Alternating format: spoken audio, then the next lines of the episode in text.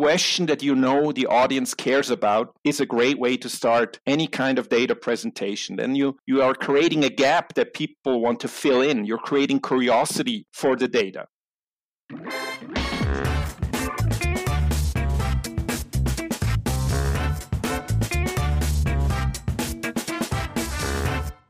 Welcome to this episode of the Data Culture Podcast. I'm Carsten Bange, and my guest today is Martin Eppler. Martin is a professor for media and communications management at the University of St. Gallen in Switzerland. His topic is data fluency and how to be able to build it. The building blocks here are number one, understanding data, and number two, communicating data. And with that, we are right in the heart of our data culture framework. We will especially explore how to create a good data story, which is a key piece of communicating data. Martin has five magic ingredients for a good data story. And beyond that, he shares a lot of practical advice and good ideas how to better communicate with data. This is a great episode. Enjoy it and listen in. And please, if you like it, share it or give us feedback. Thank you. Hello, Martin. Hello, Carsten.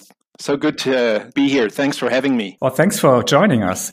You just wrote the book, How to Talk About Data, Build Your Data Fluency. And that really caught my attention. And that's what we want to talk about today. So thank you for joining us and sharing all your insights and um, yeah, ideas around data fluency. I read through the book and I have to say I really liked it because it has lots of practical advice, practical tips. It's not a theoretic textbook, but it's full of good ideas. And in the next 30 minutes, I would like to explore some of these ideas with you so our readers get a good impression how to become data fluent. Let's start with a question. What is the most powerful tool to make sense of data? You asked this question in the preface and I want you to answer.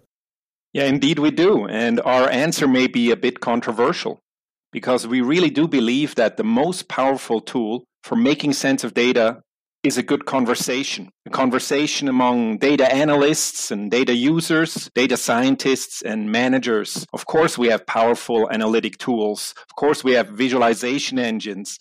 Of course, we have machine learning, and those are very important techniques to use. But in the end, ultimately, I believe it's data dialogues that make the difference to really put data to action. And so, if you ask me that question again, I still stand by it. The most powerful tool to make sense of data must be a good conversation about that data with the help of tools, no doubt about it. I think that's an excellent starting point because you put the the human in the center. Yeah, so we need several people that have a conversation. We need the, the additional human insight and knowledge and experience, yeah? not only the the data that's presented maybe in a report or in a dashboard. And obviously, I also like conversations. That's why we're in a podcast here. So I think it's an excellent start. So let please give us an overview of your concept or the key question we have is now how can we become data fluent so we can have a good conversation that's right. If you ask me what are the building blocks of data fluency, I think there are two main ones. First, of course, understanding data and the different ways of treating it, of cleansing it, of prepping it, you know, of analyzing it.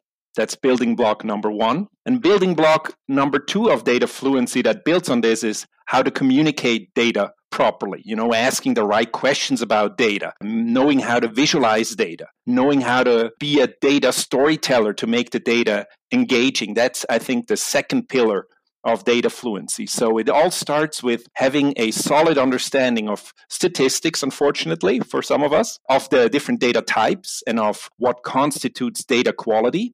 And then, secondly, being able to have really informative conversations and clear conversations about data and knowing how to make data actionable. These, I think, are the two constitutive elements of data fluency understanding it and communicating it. And they go hand in hand. And of course, communicating data leads also to a better understanding, ideally, of said data. Absolutely. And as you know, in our data culture framework, data communication is one of the six key areas where companies that, can, yep. can improve, yeah, and where they can actually take action. But I completely agree. Before I can communicate around or with data, obviously I have to understand it. So I definitely want to talk to you about more about communicating with data. But let's spend at least five minutes on the first pillar, the understanding sure. data. Yep. Because I saw that in your study, data literacy was seen as a major barrier, but it's not always addressed. I was a bit shocked by your study results that people see data literacy, understanding data as a top priority, but they don't always follow up with training programs, with raising awareness, right? If I understood that correctly in your study. Yes, the, the, you refer to the recent data culture survey, and yes. that was one of the, the really interesting uh, results. So we asked about the obstacles to create a good data culture, and uh, data literacy was in the list of the top obstacles. Yeah, so obviously, people understand that this is something they need to be concerned about and that need to needs to improve. But when we asked about the concrete initiatives, then interestingly, data literacy was not amongst the, the top topics that were really addressed in companies. Yeah. So, so where really initiatives were being taken, which is a bit contradictory, obviously. Yeah. So it's the biggest ob- obstacle, but then they're not, it's not high priority in terms of initiatives. But you, you say we need to change that, obviously. Right. I'm with you on that. I, I, think people have what we call analytics anxiety. They shy away from improving their statistical skills, their data literacy. They have what we call stat phobia and are afraid to deal with some of the more intricate, mm, you know, methods such as regression, or sometimes they experience chart shock, right? They're overwhelmed by dashboards. And I think so having a good solid foundation in, in statistics is really helpful to make data driven decision making and build a data culture. I'm with you on that. I really like your word creations. Uh, your book is full of that, but chart shock and stat phobia are my favorites. oh, thank you. because I think you, you really, yeah, you hit it basically yeah, the nail because this is what we also see. Uh, what we see is, is a big problem. But what are maybe your, your main advice or your main recommendations? How can I overcome that? What, what can I do as a company if I agree that this is a problem?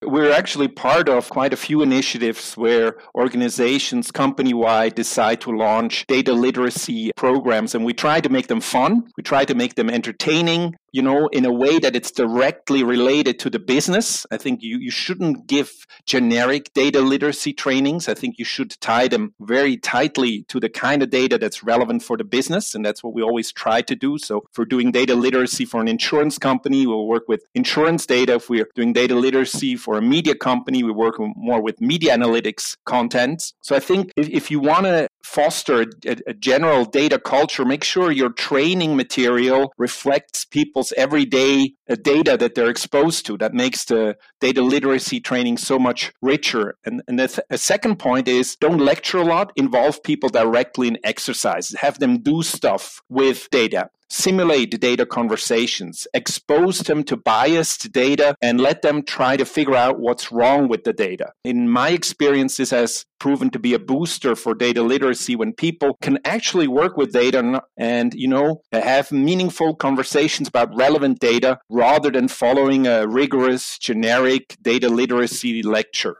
Yeah, I think that maybe I shouldn't say that as a university professor because there's still a role for lecturing. But when it comes to data literacy, it's all about engagement and getting your hands dirty with the data, right? And uh, and trying to, for example, make sense of a, a given data set. That's how you build your data literacy by working with data, by discussing it, by scrutinizing it, by discovering biases in data, for example. Yeah, I, I, completely agree. And um, by the way, that's why I like the term data mining much better. Yeah. So a data miner gets their hands really dirty. Today we call them data scientists, which, yeah, we have a picture of a white coat and uh, clean hands, but you're completely right. Yeah. Data analysis can be quite messy because data typically is messy. So we have to understand that. We have to, to get to the data and obviously be knowledgeable how to work with it and how to understand it. Indeed. Yep. What would you say are the biggest problems in data or, or working with data or when we try to understand data? What is what, what companies should really take care of or what they should definitely involve in their data literacy programs?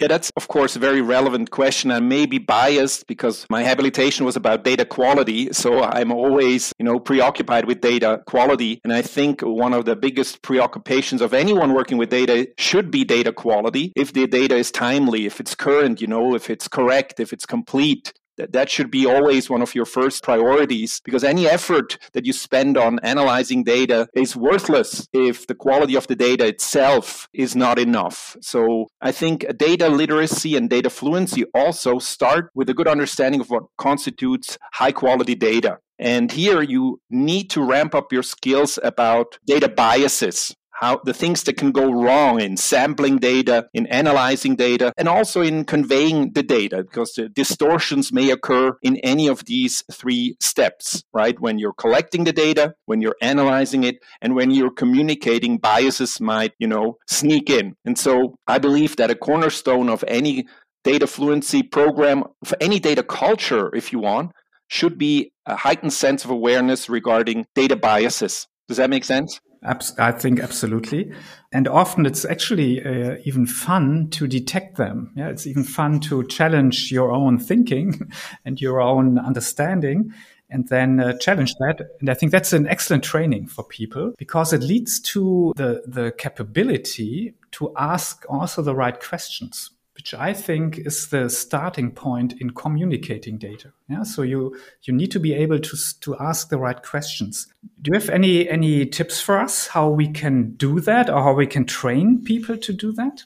Yes, through examples, through great examples, through bad examples. We've actually prepared such a data literacy test where the users have to answer a number of questions for a a series of data charts that they're seeing, and uh, some of them are perfectly okay. Some of them, however, are are seriously flawed, and we give them immediate feedback. Those tests, and it's a really informative experience when you see how you have missed certain biases. You know, like for example, that there was a the underlying uh, base population uh, was different, or that the sampling was really uh, just very convenient and not representative, or that the correlation is not at all a causation. When when people t- fall into those traps, that's when they build data literacy because they will remember you know also emotionally the mistakes they've done when interpreting or assessing data so i'm a big believer in working directly with examples. And I think you can learn a ton from bad examples. And luckily or not so luckily, there's tons of bad examples out there where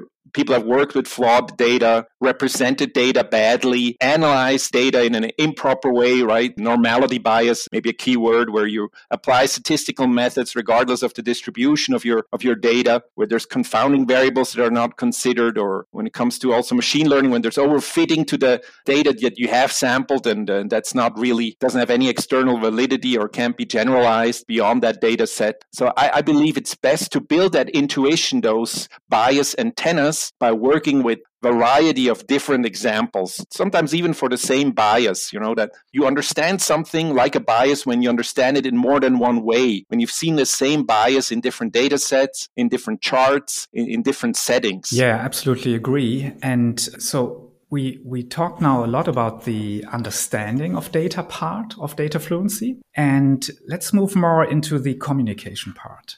And i think really the the strongest part of your book is the data storytelling canvas because it's the heart the heart of the communication piece but it's also a, a, lot of practical advice how to actually do that. So i would like to ask you to to basically guide us through this data storytelling canvas. First of all why is storytelling so important? And then how can we learn to do it yeah, that's a great question, Carsten. And if I had to sell storytelling to the data folks, I would say, you know, it's the best way to connect the data to what your audience really cares about. It's a way to make data meaningful to them. It's also a way, you know, to have a red thread when you guide them through different elements or items in a data compilation. It's it's a way to ensure that there's a, a logic. And last but not least, I think data storytelling is in this attention economy that we're living in a way to make the whole data absorption more seamless. It's a brain friendly way. We we always think in stories. We are storytelling animals. And so it just it makes plain sense to also convey data through stories because it's the most, let's say, convenient form of communication that there is. And whenever I do trainings for data scientists, I always ask them, hey, tell me what you're currently working on. And they all start telling about their data, ask them, you know, for whom is it? What, what kind of audience do you have? What kind of data? Why are you working on this data? And every single time after maybe 40 such trainings, people make the same mistake. They start with abstract terms. They start with describing their data in such an unrelatable way that they lose their audience in the first 30 seconds right? They are so immersed in what they're doing that abstract terms, you know, whether it's expense analytics or sales uh, predictive analytics or whatever it may be, they fail to hook the audience early on. They fail to give a concrete example early on so that we know what they're talking about. And already in those five first five minutes of the seminar, they have their first aha moment when they understand the first magic ingredient of storytelling is establishing common ground making sure that you connect what you have to say, the data you're conveying, with what the audience already knows or what they care about. And there's a lot we can learn from, you know, just general storytelling for the data context. And, and this first lesson is sometimes the hardest one. You have to be selling before you start telling. You have to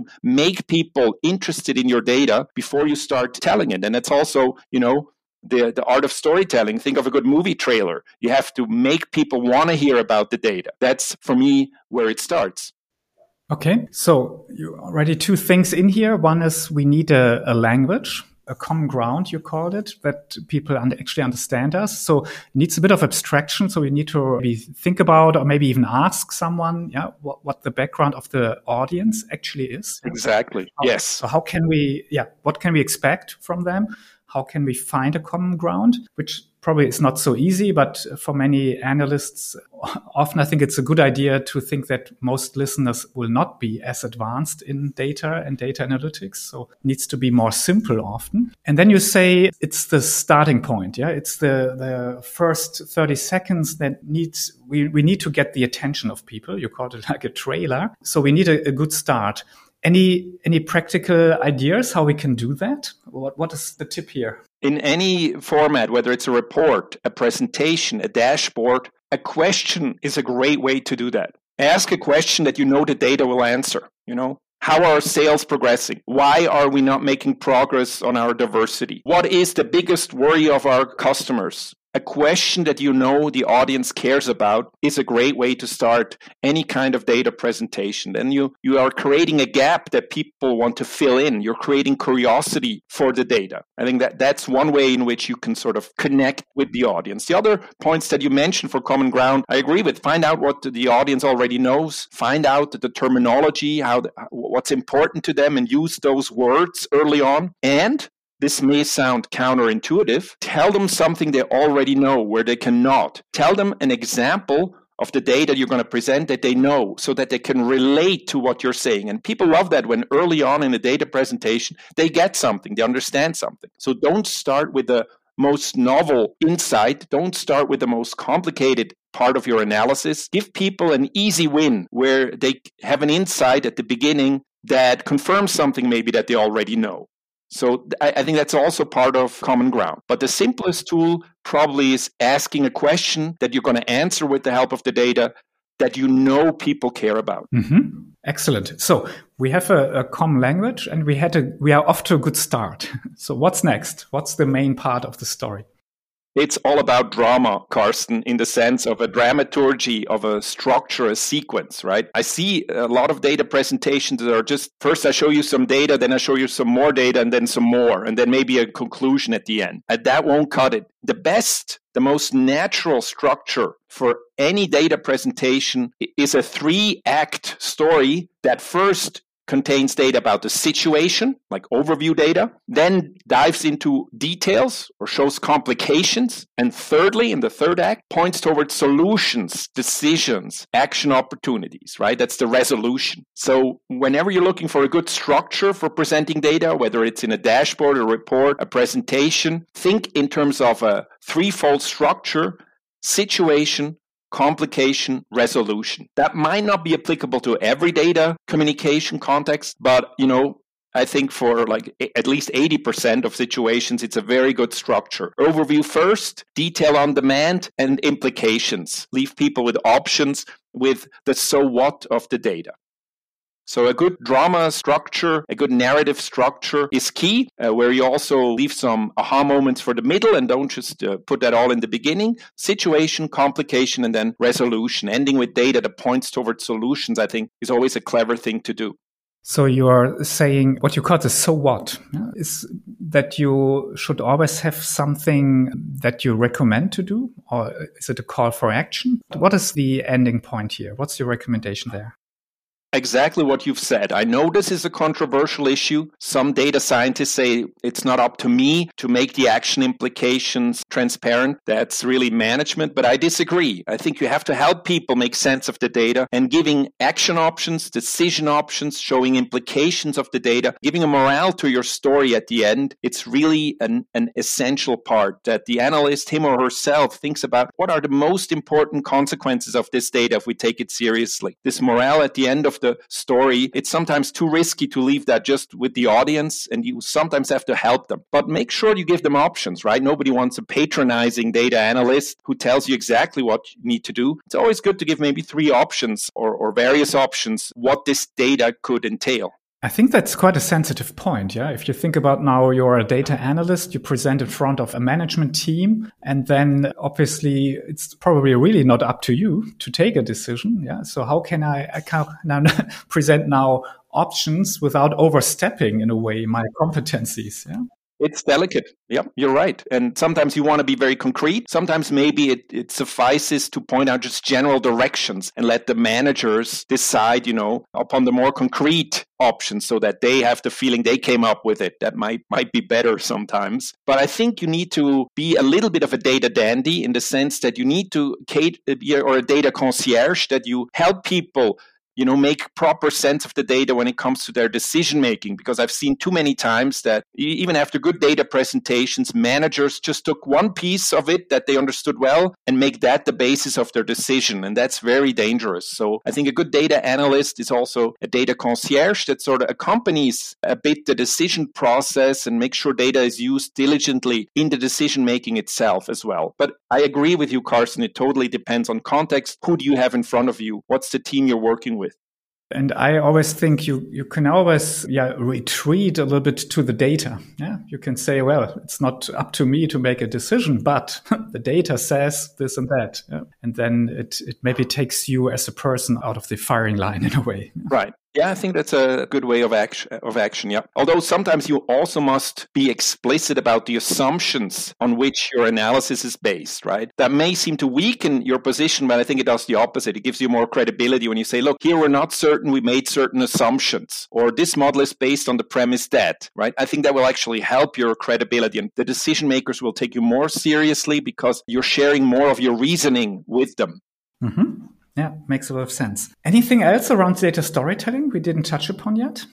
Yeah, there's two more magic ingredients that put into our data storytelling canvas to prepare good data presentations, and those two are often forgotten. The third one is triggering emotions right? Nobody wants to sort of see a robot present. And you can even use emotions in reports, emotions such as curiosity, pride, maybe of what has been achieved if the data is positive, or envy when you have benchmarking data. Surprises work very well, right? They start with maybe a counterintuitive finding that the data revealed. Uh, you need to have a bit of emotional appeal also I think, in your data presentation and not just ad hoc in the moment. You have to prepare for that. You know, how I'm going to trigger curiosity. Where can I use the data to inspire people to, to feel proud of their achievements? Or where are they envious of competitors when they see this data? So there can be different emotions that you can play with so that your presentation of data is also more memorable. And last but not least, and this is also often forgotten, the storyteller, him or herself. And here I think Hans Rosling is a great example that we learn from. Have you ever seen a, a, present, a data presentation by Hans Rosling, the late Hans Rosling of Gapminder? He makes health data come alive. He uses his voice. He uses gesturing. He uses humor. He uses, in fact, his whole body to make you understand complex data. So I think you are part of the data storytelling equation. Relate to the data. Tell maybe that this is your fifth or tenth analysis of risk data and you've never seen metrics so extreme, or tell people that this is very much in line with your own experience, or tell them what you have found striking. I, I think it makes a stronger case for your data when you are part when you are uh, sort of explicitly taking a stand vis a vis the data. Again, this may not be adequate in all contexts, but you as a presenter, you're an important element in the data story that you give the data voice. You know, that when it comes to the so what, you use maybe a more of a fiery voice. And when you explain the methodology, it's more like a earth or water voice. But try not to be monotonous try to you know show the enthusiasm you have for the data but also that you believe in it. And, and i sometimes see data analysts who have done great jobs prepping the data analyzing the data sort of fumbling the ball when it comes to giving a voice to the data and you know not taking center stage in presenting their data as a sort of a storyteller. That gives their the data also a bit of you know, appeal. And I, I, know many data analysts are a bit maybe shy or they don't enjoy the communication part, but it's too bad if you've done great work in analytics and then don't get the credit for it. How can we train that? Would your recommendation be like a, a general presentation training? Or how can we improve if someone says, well, okay, I buy it, I get it. I also think it's important, but how can I, how, how can I get better? Three points. First, know your audience better. Spend more time understanding your audience. I think that's already you know you're halfway there. When you know your audience as you said carsten before you know the terminology to use you know their level of knowledge. You can address points that they really care about and that makes you more relevant and the data more relevant for that. Second if over prepare if you really know your stuff well you're going to be less nervous and people are just going to are, are they going to feel that you care about this? There's nothing as contagious as enth- enthusiasm and as caring. And if you show that that you care about this data i think that will help you with your credibility. And then thirdly of course yes rehearse practice, seek opportunities where you can present data. I'm not sure I would advocate general presentation trainings, although I'm sure they won't hurt. But the real thing is always better that you try to take as many opportunities as you can to present data to others and then have a colleague in the room that you can ask for feedback. How did I do? What could I improve? I did that a lot in my early data days that I always had a, a colleague uh, who I brought along who was just taking notes on what I didn't do well, or also what I did do well and should continue. And then right after the meeting, we had a, a, quick debriefing, and those were very memorable learning points, and they were much more specific maybe than those that you have in a training. Does that make sense? I completely agree. Yes, absolutely. Yeah, I, I think especially the feedback part. Yeah, I think that's where we probably learn most from, and uh, maybe we should make it a routine. Yeah, to to have a friend in the audience and uh, get honest feedback and see how things can improve. Our time is almost over, but we need to touch one more topic and we can only do that shortly, but there's always your book or additional reading. What I was just thinking is you can, can have all this enthusiasm, this great preparation, uh, excellent story, but you can already ruin it if you have a, just a visually bad presentation. Yeah? If you are showing, I don't know, 3D uh, pie charts or whatever, so I think having some knowledge and, and some education, if you say how to visualize data in a good way, I, am purposely more general here. I think that's also a very important ingredient in, in data it communication. so important. So maybe yes. just you have you've built up this design principle and uh, maybe just give us a very quick overview in how to talk about data in, in, our book, we have a structure, an acronym, the six most important points when you visualize data. And that acronym is called data design, where the D stands for decluttering. And that's such an important point that really you make the data stand out and reduce all the rest, the grid lines, you know, unneeded colors, etc. Bring out the data, declutter. And of, unfortunately, what Excel or, or other data presentation tools and analysis tools give you is not always decluttered, so you have to do that. Get rid of the background of borders that's the D in design. The E stands for emphasizing. You have to emphasize the most important part in a chart so that the viewer's eye is guided to, towards it. Use color for emphasizing. You can also use, of course, animation for that. So emphasize the main part and the main message, also by the type of chart that you use, by the way. The S in the design acronym stands for storytelling, what we just uh, have discussed the structure, situation, complication, resolution, the emotion, the, the voice you have as a storyteller. That's the S. The I in our design acronym stands for involvement or interactivity. People understand data better when you involve them in it. So be interactive in the way that you visualize data, you present it, ask people questions about it, let them explore it. And for me personally, the most important letter in this design acronym is the G. G stands for giving meaning. Help people make sense of data by letting them compare it to something they already know, a benchmark data or a goal, a objective value to which you compare the current status, or by using something that they already, you know, have experience with. The numbers by themselves often don't have meaning, when you relate them to a goal or a past value or something concrete that they already know, that's when you can really make data meaningful. So the G stands for giving meaning, also through action titles and so forth. And the end in the design acronym stands for no distortion. So whatever you do, do not through visualization distort the so what of the data don't crop your axes don't compare things that shouldn't be compared. Be very careful with stacked bar charts or pie charts or donut charts or double y axis all of these distort data and it's just a general rule no distortion. Make sure people draw the right conclusions from your data visualizations there you have it. That's the design acronym in, in a nutshell. Yeah, thank you so much. And uh, I agree, it covers all the important aspects to make sure that you visualize in the right way, that people actually understand it, and that you are also not, not first of all, not wasting time of your audience, but also are even able to bring the point, yeah, to, to bring point home to basically yeah, convey the message you actually have in the data. And that's the second ingredient, a way of a good story, that also your, your material and what you show and what you hand out in the end is living up to the enthusiasm and the quality of your story that we are, I think now are all much more aware about. Martin, thanks so much for all these insights. I learned a lot today. I think our listeners here too. The final words are as usual with our guests. So maybe as a, a bit of a summary or maybe an aspect we didn't touch on yet. What, what is something you also want to convey to our listeners here? Uh, thank you, Carsten. I also learned a lot from you. And I think in, in leaving our listeners I would like to emphasize that whenever you're presenting data, you also have a responsibility, responsibility to make it as clearly as possible, as simple as possible, but as Einstein said, not simpler, right? That shouldn't mean that you're distorting it or that you are not sharing assumptions behind the data. So I would just say uh, make the data as clear as possible and as simple as possible, but also share your insights about data quality issues or biases that there may be.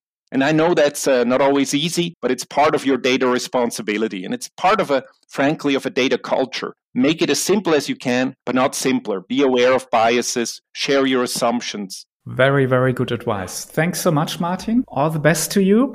Hope to see and hear you soon again. And with that, we're at the end of our episode. And uh, thank you, Carsten. Appreciated it. Thanks to you, actually. And bye bye. Bye bye. Take care. Música